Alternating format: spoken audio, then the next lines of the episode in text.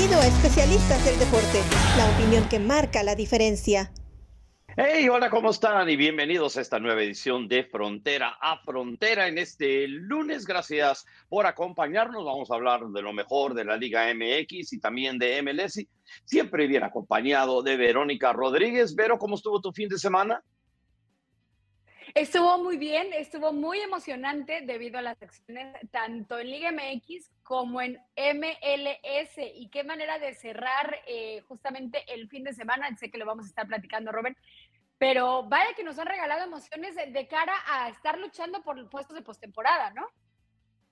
Absolutamente, ya quedan pocos partidos, especialmente en MLS, en donde para algunos quedan cinco o seis partidos, uno que otro le queda siete pero se está poniendo muy, muy buena la pelea por postemporada, especialmente en el oeste. Y vamos a destacar el partido del LA Galaxy contra Sporting Kansas City ayer que terminó 2-2. Chicharito se iba a pintar de héroe, ya llevaba dos goles, uno de penalti. Y luego decide en el tiempo de compensación que marcan otro penalti, tirarlo de Panenka y Chicharito lo termina fallando. Y una de las cosas que sucede cuando tiras un, un penalti de Panenka, te arriesgas al ridículo, te arriesgas a todo si es que lo terminan adivinando y fallando. Y eso fue exactamente lo que le pasó a Chicharito. Entonces, ahora el equipo está en este momento fuera de posición de postemporada aunque todavía tiene eh, partidos que jugar más que Portland, tiene dos partidos menos jugados que Portland, tiene uno de menos que Real Salt que son los dos equipos que están tratando de alcanzar. Y bueno, pero en cuanto a eso, eh, nuestro amigo Michael Giannone, eh, Michel Giannone, perdón, habló con Chicharito después del partido para TUDN y esto fue lo que tuvo que decir Javier Hernández después de fallar ese importantísimo penal. No, nada, decidí tomarlo así, no entró. La otra vez, la otra semana, eh, entró muy bien y el portero se había tirado y ahora no entró. Tiré uno, pensé que se iba a tirar al mismo lado que yo. Juego mental esto y, bueno, me atreví a tirarlo y esta responsabilidad de no haber obtenido los dos puntos cae en mí, la asumo al 100% y bueno, tenemos que mejorar y y ojalá ya otra vez tenemos que tener dos salidas muy importantes en Nashville y en Vancouver para poder, poder seguir en la pelea. Javier, en lo positivo llegas a 201 goles en tu carrera con los clubes. ¿Qué significa para ti? No mucho, significa mucho, pero ahorita mi cabeza no puede irse a ningún otro lado que al, penal que fallé y este, también por cómo lo fallé se va a ver un poquito más irresponsable, pero la realidad es que a la gente le gusta también cuando entran y cuando no se ve muy mal y desafortunadamente eh, hice que mi equipo no ganara dos puntos, pero bueno, a seguir trabajando, no hay de otra y como siempre lo he dicho, bueno, dicen que, lo que la falla es porque se atreven a cobrarlo también. Claro, claro, y fue un juego mental ahí, él lo adivinó muy bien y, ya está, no pudimos ganar, afortunadamente pudimos empatar, pero claro, claro, duele y, y cae toda la responsabilidad de mí sin ninguna duda. Por último, Javier, ¿qué tiene que hacer el Galaxy en los últimos seis partidos para meterse en playoffs? Pues atacar mejor y defender mejor y ser más efectivos al frente. Y bueno, por lo menos, y digo esto, lo digo bien en cuanto a Chicharito, asume la responsabilidad por lo que, por lo que hizo. Como te dije, a mí no me gustan los penaltis de Panenka porque es un riesgo enorme, especialmente te expones a quedar al ridículo si es que lo terminas fallando. ¿Qué es lo que piensas sobre eso, Güera? Hijo, Robert, es, es una pregunta o una declaración muy complicada, porque claro, es de quien se atreve y, siempre agradecemos cuando hay un futbolista que se atreve o que le pone personalidad a las cosas, pero no podemos dejar atrás el contexto o la coyuntura del momento. Robert, eran los últimos minutos, no estás ganando el partido, estás empatando y además estás luchando, como bien señalaste, por puestos eh, para la postemporada. Creo que el momento no era el adecuado. Obviamente eso trae mucho riesgo y la gente hubiera eh, levantado de más, pero de verdad creo que la prioridad más allá del espectáculo es primero conseguir un puesto de postemporada, sobre todo porque, porque se lo deben a la afición. El LA Galaxy se lo, se lo debe a la afición, sobre todo en los últimos meses. Entonces, creo que, que, se equivoca Chicharito, asume la responsabilidad, por supuesto. Sabemos que en cuestión de narrativa, el Chicharito la tiene más que clara, ¿no, Robert? no, yo siempre trabajo para el equipo, no es mi responsabilidad, yo tengo que trabajar. De eso no dudamos en las declaraciones de Chicharito, pero sí creo que se equivoca. Eh, sí, en el sentido de que si te vas a arriesgar a tomar ese tipo de penalti, digo, asegúrate de meterlo, pero no, no, se puede, esas cosas no se pueden asegurar y más que el espectáculo y todo, necesitan los puntos, ¿verdad? Chicharito ya tiene 14 goles esta temporada con los dos que metió en el partido. Sin embargo, en cuanto a penales, ha estado fatal solamente 4 de 8 desde que llegó del Galaxy y metió uno de penalti ayer y falló uno. Y el Galaxy es un equipo, digo, es uno de los equipos grandes de la liga, es el que más títulos ha ganado con cinco sobre cuatro que ganó DC United. Entonces, se espera, especialmente con la cantidad de dinero que gasta el equipo, que estén en postemporada. Sin embargo, este equipo solo ha estado en postemporada una vez en los últimos cinco años. E, eso es lo que debe ser tan complicado. Por fin estás llegando una vez o tienes la posibilidad de postemporada. Lo primero que tienes que asegurar es eso y después ya el espectáculo o lo que quisiera hacer Chicharito, que no le quitamos eh, el festejo, ¿no? De los 201 goles en su carrera.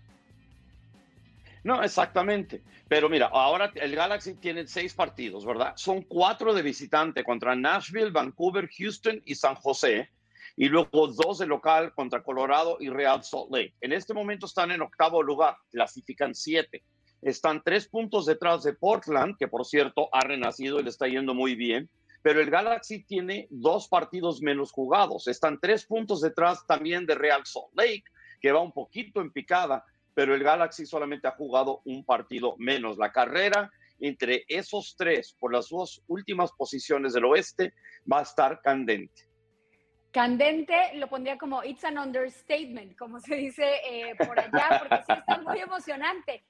Ahora, hay un equipo que tiene nuevas esperanzas. ¿Qué tan reales son las esperanzas con este renacimiento de Portland?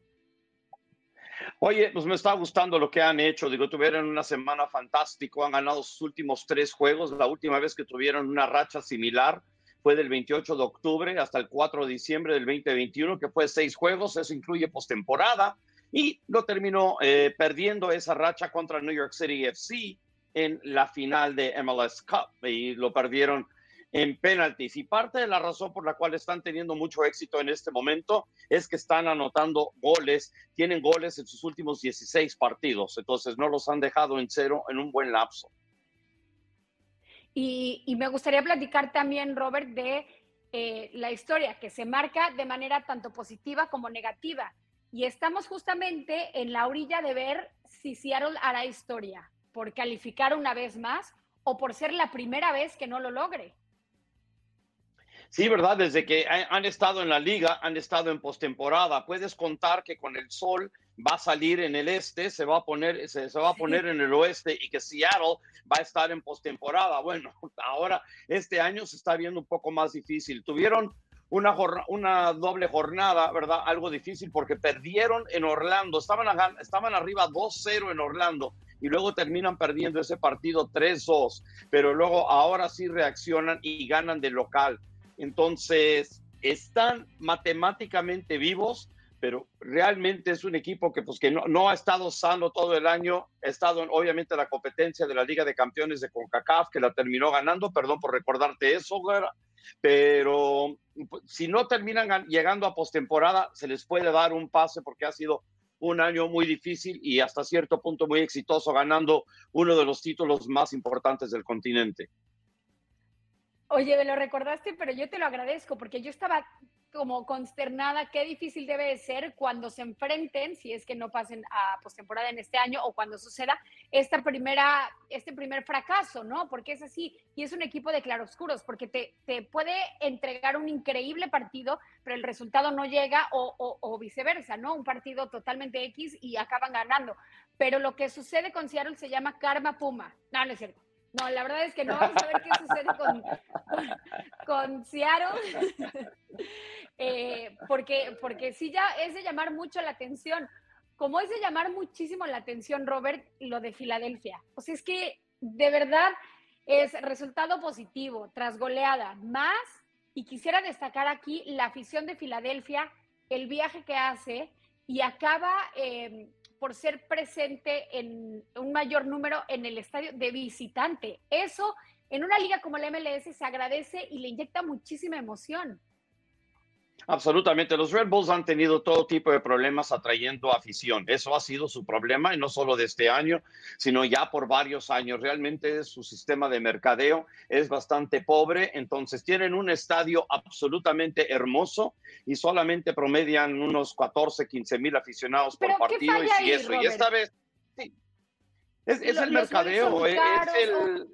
No, para nada No, para nada. Los boletos en promedio, tú puedes entrar al estadio eh, si los compras directamente del equipo, probablemente por 25 dólares. Si lo compras en reventa, te pueden costar de 10 a 15. Entonces, definitivamente no es un boleto caro, es un boleto bastante barato. Ahora, que no tienen un equipo donde tienen figuras mayores. Anteriormente sí tuvieron con, como gente como este, Yorkayev, Thierry Henry, Rafa Márquez, antes de que Rafa Márquez tomara, no, Pirlo estaba con New York City FC.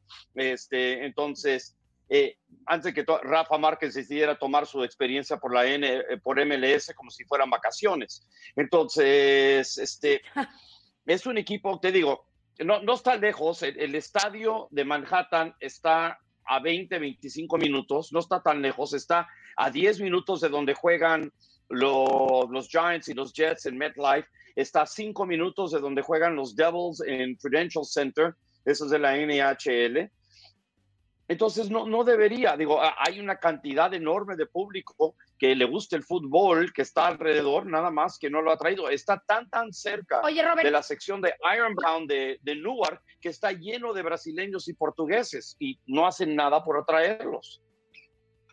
E, esa es mi duda. Por ejemplo, cuando tenían figuras, eh, no sé, de la élite del fútbol mundial, la gente sí estaba atraída para ir a ver a ese equipo o, simplemente no han conectado con una afición y toda se le está llevando New York City FC.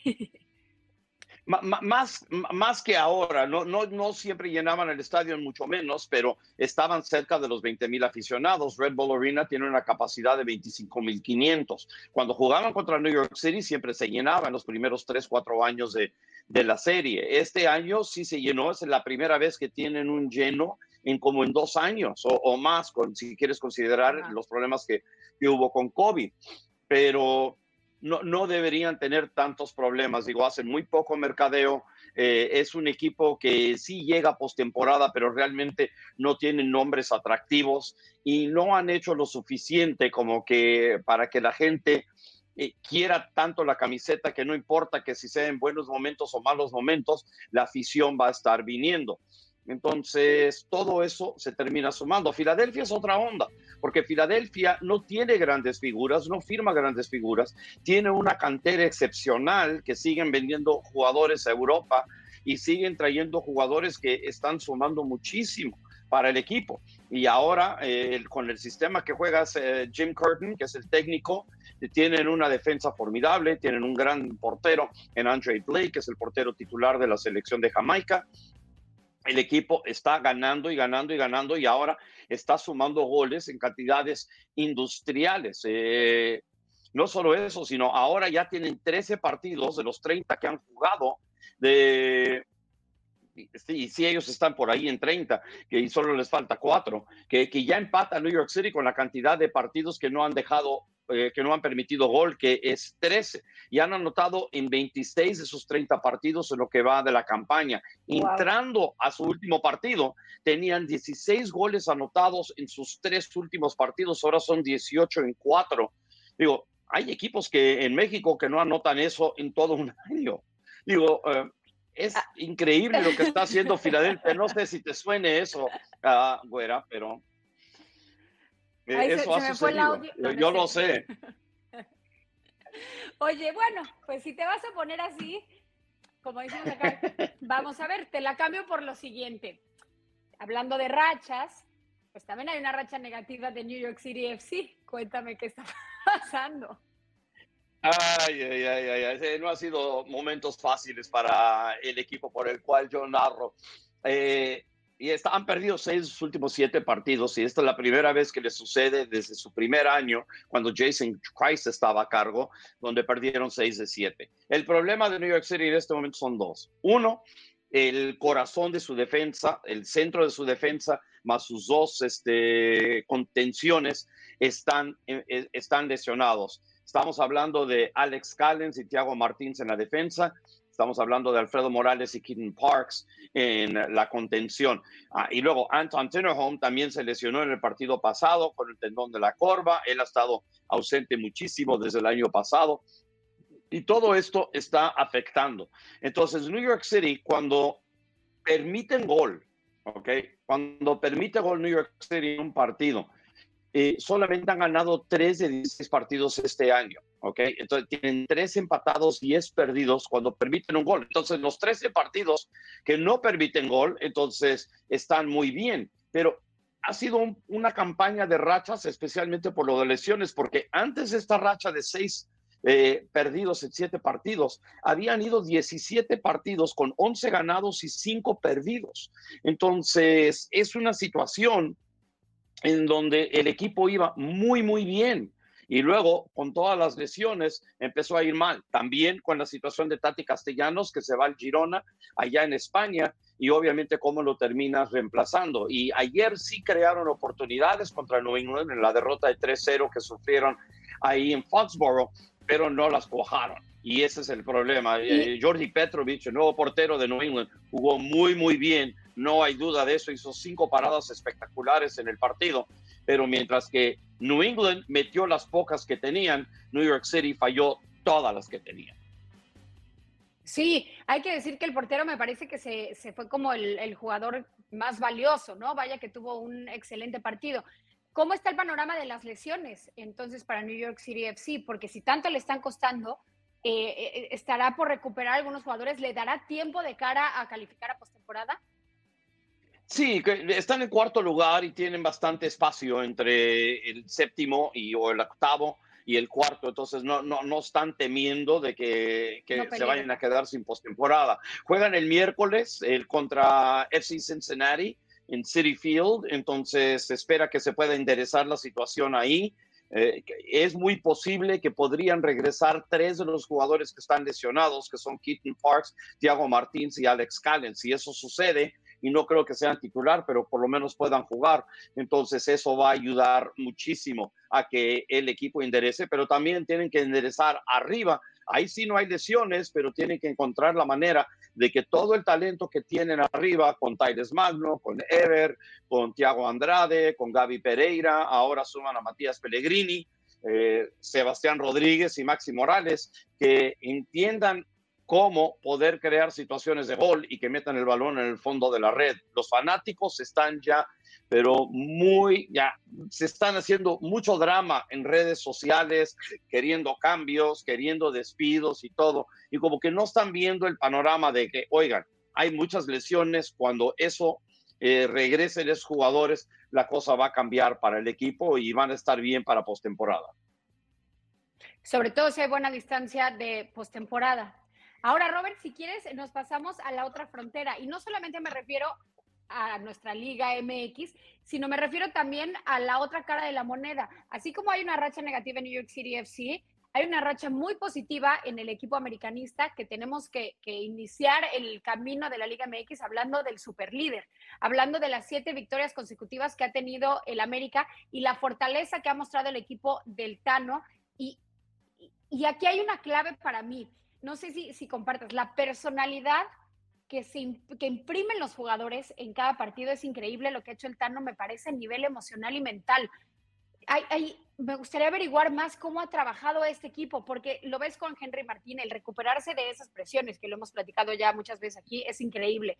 Obviamente lo de Cendejas, que lo vamos a tocar eh, a, a, profundidad, pero también lo de Emilio Lara en la defensa. Este joven de 20 años que estaba en la sub-20 con el Tano y que ahora está en el primer equipo, ha hecho cosas extraordinarias y además con mucha personalidad. Muy bien lo del equipo americanista, que además se va a enfrentar el martes al Atlético de San Luis, que podría alargar su racha a, la mejor que tiene en la historia, a ocho victorias consecutivas. Y el América me recuerda mucho lo que pasó con New York City cuando tuvo esa racha positiva de una derrota en 17 partidos. Una vez que terminó de estar jugando partidos de la Liga de Campeones de CONCACAF y en este caso el América jugando partidos de exhibición contra las potencias europeas y ya se podían concentrar 100% en la Liga MX y en vez de estar jugando tres veces por semana, ¿verdad? Estaban jugando cada fin de semana, las cosas cambiaron y es tan importante y la gente tiene que tomar cuenta en eso, de que estamos hablando de seres humanos que sí son atletas, pero que no son invencibles y se cansan y los viajes son cansados y entonces los tienes que tienen que tomar eso en consideración cuando equipos pasan este tipo de rachas. Y ahora ves a un América que está 100% concentrado en la Liga MX y cuando las cosas le están saliendo como deben salirle por la cantidad de talento que tienen, entonces esto es lo que este es el resultado. Son siete victorias en línea, como dices, y podrían ser ocho a partir del martes. ¿Qué opinas tú del caso de Cendejas? Porque por su desempeño ha llamado mucho la atención, lo empiezan a pedir en selección mexicana y, el Tata Martino dice, bueno, pues nosotros le ofrecimos y le ofrecimos que, firmara, pero el jugador no ha querido, esas fueron las declaraciones, no ha querido firmar para renunciar a la selección de Estados Unidos. Hay que recordar, obviamente, Sendejas tiene eh, la nacionalidad tanto de Estados Unidos como la mexicana y necesitaría renunciar a la selección de Estados Unidos para estar completamente limpio el proceso eh, con FIFA con la selección mexicana. Pero por el otro lado está la versión del jugador en donde dice, bueno, estoy subiendo al camión eh, para irme a concentración y me dan un papel y me dicen, lo tienes que firmar ahorita, sin haberlo leído, sin haber leído el contrato, ni siquiera lo que venía en el papel, y entonces es cuando dice, no, denme tiempo. ¿Qué pasa con estas versiones, Robert? Em, y con este romanticismo que de repente, a mi parecer, lo encuentro, sí, por supuesto que es a, a lo que le tenemos que tirar en el fútbol, es una pasión, pero no es necesario, ni mucho menos, ni, obligatorio y, me parece que a veces hasta estorba en este tipo de situaciones. Mira, esto es un negocio más que todo, ¿verdad? Y hay una cosa muy especial para los jugadores méxico-estadounidenses que es distinto a, alguien que de repente llega a un país y, le piden que pide que, cambie o que quiere cambiar su nacionalidad. Me, me, chocó muchísimo ver como muchos fanáticos en México lo tacharon de mercenario. Y eso me molesta de sobremanera, porque no es un mercenario. Es un jugador que tiene una opción, que tiene una posibilidad y que aparte siente, yo creo, y yo creo esto mucho, que siente la bandera de ambos países. Sería un orgullo para jugar para México, de la misma manera que sería un orgullo para jugar para la selección de Estados Unidos. Él ya representó a Estados Unidos. Él representaba a Estados Unidos cuando jugaba para FC Dallas cuando se fue a Chivas, en Chivas le pidieron que renunciara a jugar con la selección de Estados Unidos y él dijo que sí, pero no dijo que renunciaba a la selección, sino nada más que no iba a, si, lo, si lo seleccionaban o que si lo ofrecían ser seleccionado, que no se iba a presentar. Él nunca firmó una carta que decía que cambiaba su afiliación. Ahora, México probablemente está en problemas con FIFA por haberlo alineado indebidamente en partidos de exhibición. No, lo puede, no ha podido jugar partidos oficiales, porque en partidos oficiales tiene que haber firmado la carta y él no ha cambiado. Y ahora él tiene una opción. Y si Greg Berhalter decide, oye, yo lo estoy viendo en México, me gusta cómo está jugando con el América y por qué no, porque está jugando muy, muy bien. Y yo sé que la selección de Estados Unidos ahorita está muy, muy lleno en cuanto a jugadores de ataque y todo lo demás, ¿verdad? Tienes a Yunes Musa, tienes a Weston McKinney, tienes, si quieres, a Pulisic ahí, tienes a Aaron, eh, a Brendan Aronson, en sin número, Luca de la Torre, hay bastantes jugadores, pero eso no significa que Alex Sendejas no podría proporcionarle algo a la selección de Estados Unidos que sería también importante. Entonces, hay una razón por la cual puede Greg Berhalter decidir, oye, nosotros tenemos dos partidos en septiembre contra Japón y contra Arabia Saudita en Europa. Vamos a ver qué es lo que nos puede brindar un Alex Sendejas. De repente es un jugador que podría proporcionar, proporcionar algo muy importante para la selección una vez que, que pidan los 26. Entonces, va a estar muy interesante esa situación. En cuanto a Alex, lo que él quiera decidir, sin presión de Tata Martino, sin presión de Greg Berhalter, está 100% correcto. No es mercenario. Siempre es un negocio para las elecciones, siempre es un negocio para la FIFA y por qué no debe ser un negocio para los jugadores. 100% lo es. y que él siente los, el corazón de ambas banderas, él siente ambas banderas y cualquier selección que él decida tomar es la correcta. Es que va por ahí, ¿no? O sea, tenemos que respetar las decisiones y no vamos a conocer cada detalle ni proceso de pensamiento de los jugadores porque no somos ellos. Este romanticismo, a mí me cuesta trabajo entender que apoyamos y estamos exigiendo, eh, por ejemplo, que Vela, por favor, eh, sí, que, que sí vaya a la selección, por supuesto, tiene muchísimo talento, pero eso no ofende, pero sí ofende cuando un jugador necesita pensar bien qué paso va a dar en su carrera. Más allá de de lo que suceda. No sé, me parece extraño. Yo apoyo 100% el, el respetar la decisión de los jugadores.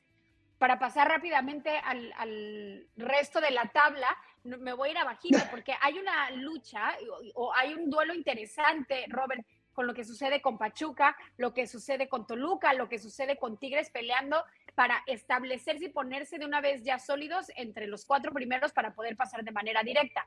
Creo que Pachuca ha hecho las cosas muy bien y tiene grandes jugadores como Nico Ibáñez, que es garantía que siempre está entregando el todo por el todo. Y también cómo han sabido manejar a la Chofis López, porque ha sido eh, muy criticado este jugador por 10 mil razones, pero vaya que da resultados y creo que se está adecuando muy bien al sistema de juego de Almada y de Pachuca.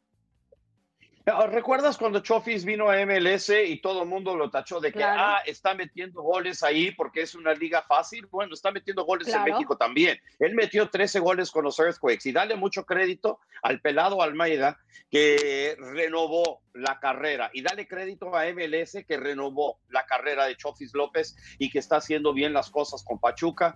Y ahora Pachuca está no ni en zona de repechaje, está en zona de arriba, eh, que calificaría directamente. Entonces, es una muy buena contratación, le ha salido bien y ojo con Pachuca, digo, es un buen equipo. Santos Laguna también, aunque perdió 2-0 con Pachuca, eh, se mantiene todavía entre los primeros cuatro y está con 22 puntos, ¿verdad? El mismo puesto, la misma cantidad de puntos que tiene Toluca, que empató 0-0 con Guadalajara. Por cierto, eh, no era penalti el que, el que quería el que querían ahí al final, ese no era penalti. Ah, y luego, ¿qué más? Este Tigres termina perdiendo Una- 2-1 con el América. Tigres anda un poquito mal últimamente, y, pero Sí. están todavía con 21 puntos. cuatro partidos que no han podido ganar y como que cabizbajos, sobre todo después de enfrentar al equipo americanista.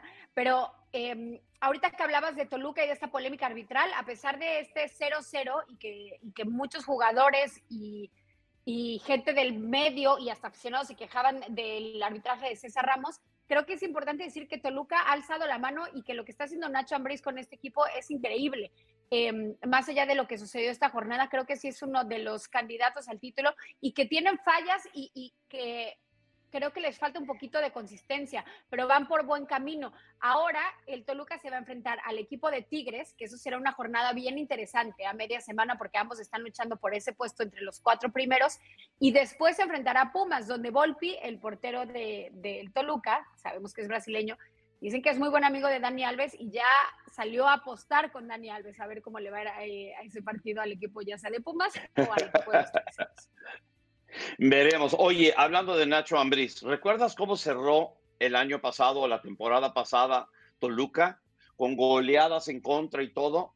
¿Verdad? Y lo que hace la paciencia, porque reforzaron el área donde De necesitaban proyectos. reforzarse, creyeron el proyecto de Nacho Ambriz, creyeron en él y ahora está dando resultados. La mayoría de los equipos lo hubiera despedido el año eh, después de la temporada pasada. Entonces, si crees que tienes un buen técnico y crees en el proyecto, ¿verdad?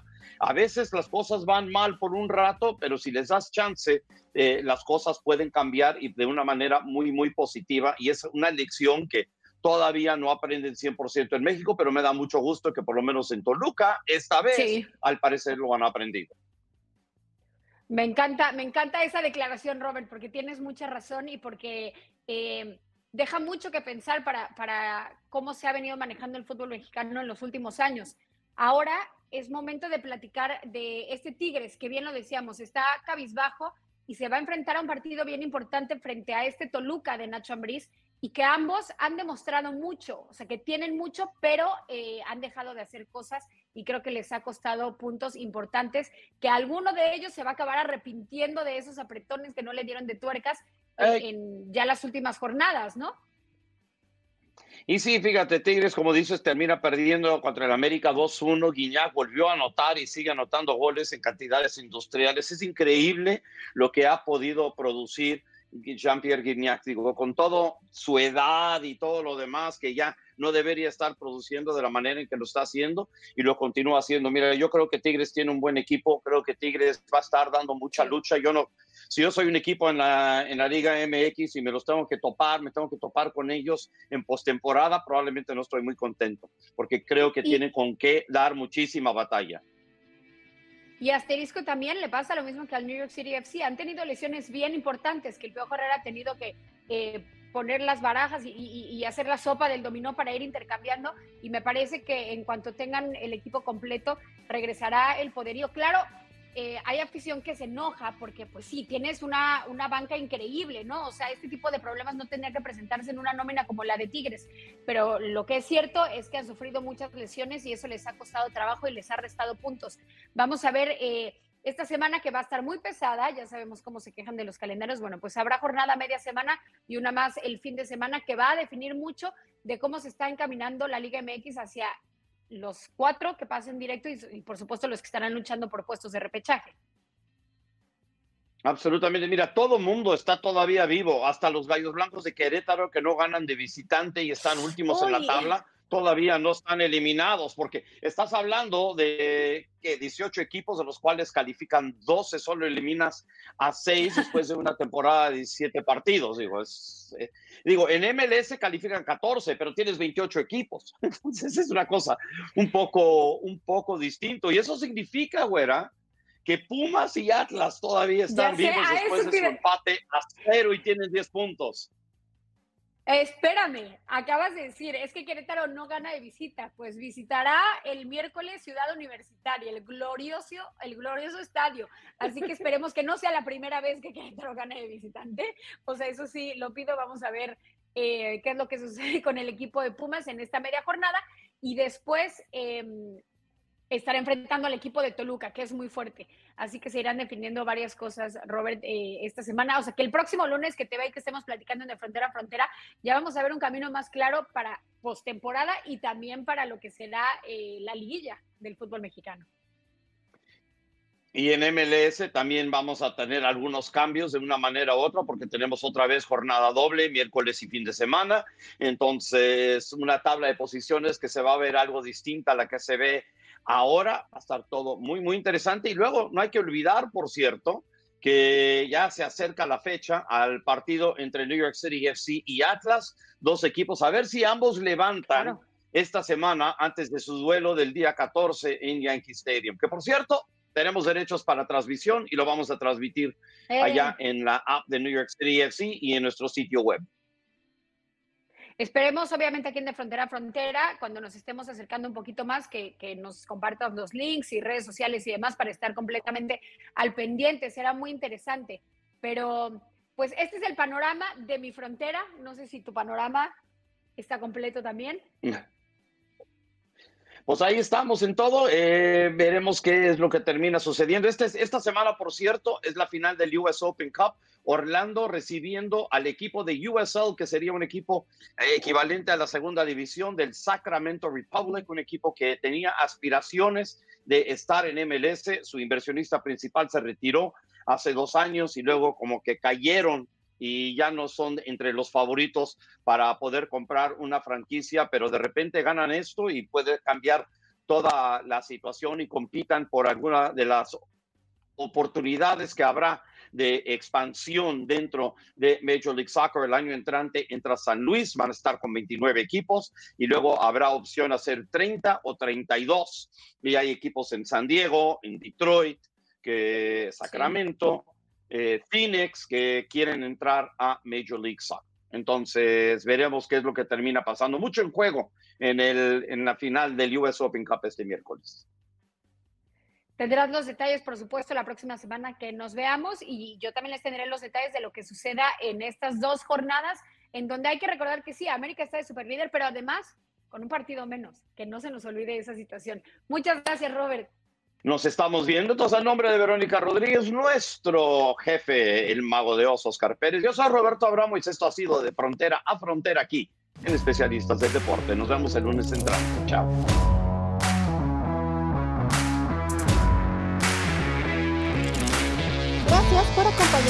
En Especialistas del Deporte. Hasta la próxima.